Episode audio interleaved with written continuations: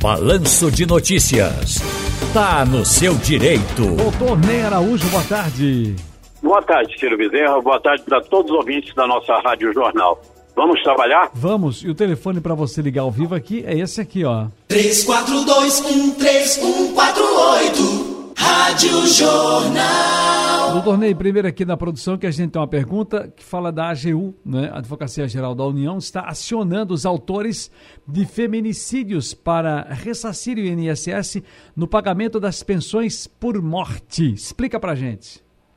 Olha, Ciro, é, infelizmente nós temos muitos feminicídios e esse feminicídio ele constitui no assassinato de mulher por violência doméstica, familiar, também menosprezo e discriminação à condição de mulher. E a AGU entrou com 12 ações é, pedindo ressarcimento de 2 milhões e 300 mil reais contra os autores de feminicídios. E a finalidade é de que sirva né, como um, é, um ensino pedagógico e também para que a sociedade não responda economicamente e socialmente com o pagamento de benefício cometido pelo assassino de mulheres. Agora, doutor Ney Araújo, beneficiário de Auxílio Brasil, ou LOAS, não pode mais contratar empréstimo consignado? Pois é, Ciro, já tinha sido proibido para os uh, beneficiários de Auxílio Brasil e agora, no início de março, foi também editada uma medida provisória com a finalidade de que não seja concedido é, empréstimo consignado, entendendo a vulnerabilidade dessas famílias e com esses empréstimos com juros elevados, realmente compromete ainda mais a condição de sobrevivência dessas famílias. Perfeito. Deixa aí o telefone, 34213148. Você pode ligar e fazer a pergunta com o doutor Nera hoje. E também no nosso WhatsApp, 991478520. Primeiro WhatsApp no ar. Vamos lá. Boa tarde. Me chamo Antônio Ferreira da Silva. Moro na segunda travessa, Alagoas, bairro do Ibura. Sou pensionista do INSS e recebo pensão por morte, por esquizofrenia paranoide que eu tenho. Minha irmã é minha curadora. Eu gostaria de saber se reforma a revisão da vida toda, já que o advogado disse que meu salário podia baixar, que eu recebo salário mínimo. Então ele disse que não, é, não acharia melhor botar para frente, esperar um pouco por aí dava entrada e poderia aumentar meu salário.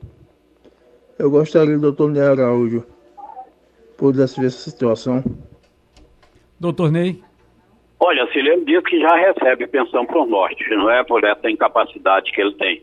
É, então, é, entendo eu que talvez ele esteja é, pensando se poderia haver um aumento nessa pensão se ela foi concedida é, adequadamente, como determina a lei, aí no caso ele teria que procurar um advogado previdenciarista para então que o advogado analisasse o processo dele e visse se foi realmente concedido adequadamente.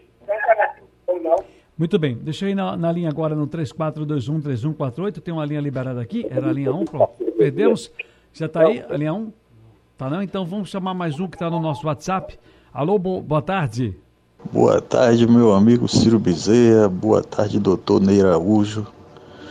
É, Ciro, minha pergunta vai para doutor Ney Araújo, referente eu sou aposentado por invalidez e comecei minha jornada de trabalho no ano de 1994. Aí queria saber se tenho direito a fazer a revisão da vida toda. Então, meu nome é Alan Barros, sou do Jaboatão dos Guararapes. Um forte abraço e obrigado. Parabéns pela programação. Ciro, o que vai interessar aí é saber há quanto tempo ele se aposentou. Porque se o pagamento, o primeiro pagamento que ele recebeu dessa aposentadoria por invalidez foi há mais de 10 anos, aí não cabe mais revisão da vida toda.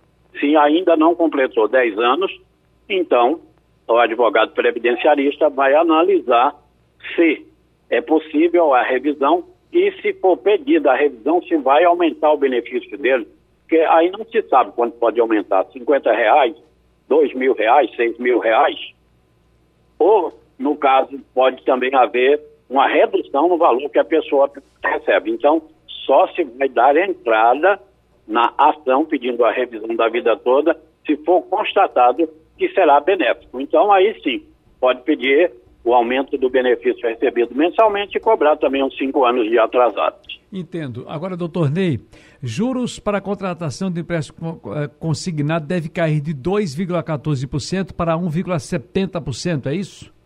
Pois é, Ciro, você disse bem, deve, deve, porque o Conselho da Previdência decidiu eh, que esteja, que haja essa redução, entendendo que os juros são extorsivos para esse tipo de empréstimo. Entretanto, estão encontrando resistência dos bancos que até alegam que muitos não vão ter condição de fazer esse tipo de financiamento, que não vai ter condições de colocar aqueles correspondentes e que vão acabar é, não podendo fazer aí milhões de empréstimos, que pode prejudicar tanto os aposentados como os demais. Então vamos aguardar essa queda de braço aí para ver quem vai ganhar, não é, Ciro? Sem dúvida alguma. Doutor Ney, tem uma pergunta aqui que é a seguinte. O ouvinte está perguntando, vou me aposentar e continuar na mesma empresa. Posso sacar o meu FGTS? Tranquilamente. Todos que se aposentam, não importa o tipo de aposentadoria, têm direito de sacar o FGTS, mesmo que permaneçam na, na, na empresa e permanecendo na mesma empresa, inclusive podem passar a sacar mensalmente o valor do FGTS que for depositado. 3421-3148, o telefone você pode ligar também fazer a sua pergunta. Tem o nosso WhatsApp, que é o 991478520.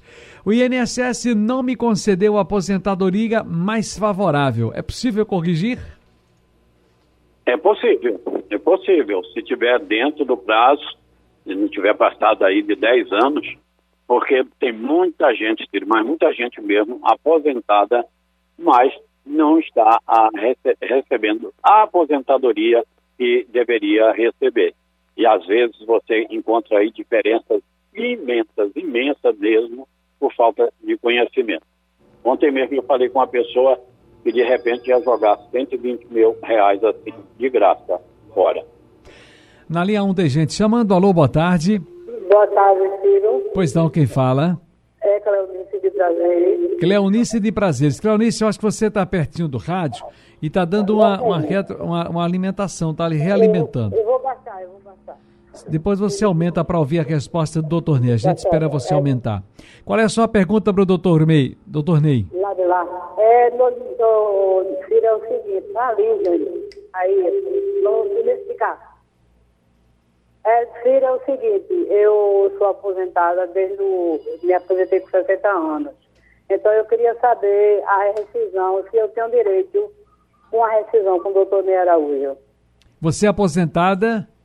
Pai, eu me, eu me aposentei com 60 anos. Certo. Agora, no momento, eu estou com 72 anos e queria hum. saber se eu tenho direito à rescisão. Doutor Ney, entendeu? Bom, senhor, se eu entendi, ela se aposentou aos 60 anos e atualmente ela tem 72 anos e ela quer saber se tem direito à revisão de aposentadoria. Perfeitamente. Bom, já até respondi hoje, não é? Uhum, a outra pessoa isso. dizendo se o primeiro pagamento foi há mais de 10 anos, aí não cabe mais revisão. Então, no caso dela, se esse primeiro pagamento foi há 12 anos atrás, já passou um período para fazer a revisão. É o que eles chamam decadência, ou seja, completou 10 anos, aí decaiu o direito da pessoa que pediu uma revisão. Olha, a Clécia lá do... Tem uma pessoa no telefone? Tem uma pessoa no telefone? Então a Clécia está no nosso. lá em Fragoso. Fala, Clécia. Boa tarde, meu nome é Clécia do Fragoso. É, gostaria de perguntar a doutor Ney. Eu estou em auxílio doença desde janeiro de 2023, com término agora no mês de março. Só que sofri um acidente é, na outra semana, semana que passou, e o médico me deu um atestado que não tem nada a ver com a doença que eu tive nesse outro atestado. Se eu der entrada nesse atestado ainda esse mês, o meu auxílio com recebimento do final do mês de março, ele é cortado? Ney? Bem, Ciro, nesse caso, o que, que ela deve fazer? Antes, antes é, de findar o benefício dela, no prazo de 15 dias, ela deve dar entrada no pedido de prorrogação do auxílio doença dela. E aí deve conversar com o advogado previdenciarista depois que houver esse pedido de prorrogação para verificar se esse acidente dela dá a condição de ela entrar no benefício. É verdade que ela não pode ter dois benefícios ao mesmo tempo. Ela não vai poder receber um benefício de auxílio doença comum um benefício de auxílio doença acidentário. Mas precisa ser analisado para ver se vai ser cabível é, fazer posteriormente esse pedido de transformação desse auxílio doença comum e até em um auxílio acidentário. Deixa eu finalizar mas, aqui. Mas o importante mesmo, Ciro, Sim. é que ela não deixe de fazer nesses últimos 15 dias do benefício dela esse pedido de prorrogação. Tá. Deixa eu finalizar aqui com Evaldo Marques. Oi, Evaldo. Boa tarde, Ciro. Boa tarde, doutor Ney.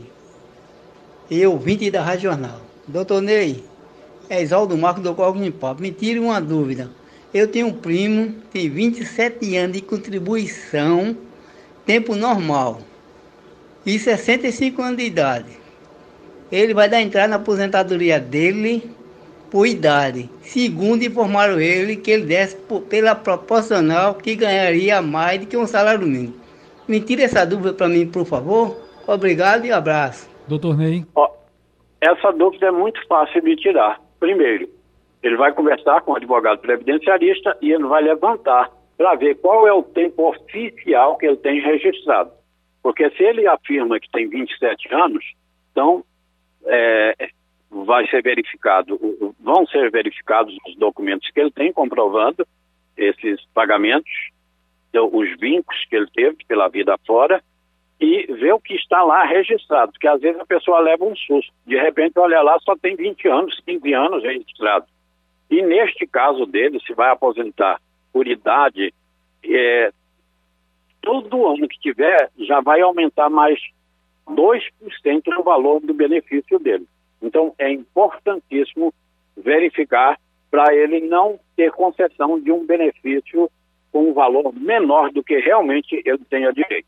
10 de março foi o dia do advogado previdenciário e hoje tem um evento na Assembleia Legislativa, é isso, doutor Ney? Pois é, Ciro, tem. Eu, inclusive, aqui estou no momento aqui no chamado buraco frio aqui da Assembleia. Estou aqui com o deputado Antônio Moraes e já já nós vamos subir lá para o plenário, onde nós, advogados previdenciaristas, teremos a honra de uma, uma sessão solene e festiva porque vai ter forró, Ciro, vai ter carnaval. Coisa viu? boa. Diga aí ao deputado Antônio Moraes que se sobrar uma gola de caboclo de lança, eu quero. deputado Antônio Moraes.